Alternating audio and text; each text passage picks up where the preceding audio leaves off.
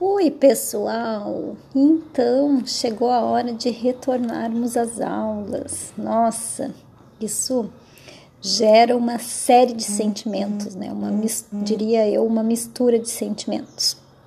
Uh, mas sempre é bom lembrar que a gente precisa orientar os nossos filhos com uma tranquilidade, orientar para que fiquem usando a máscara, para que mantenham a distância necessária dos colegas.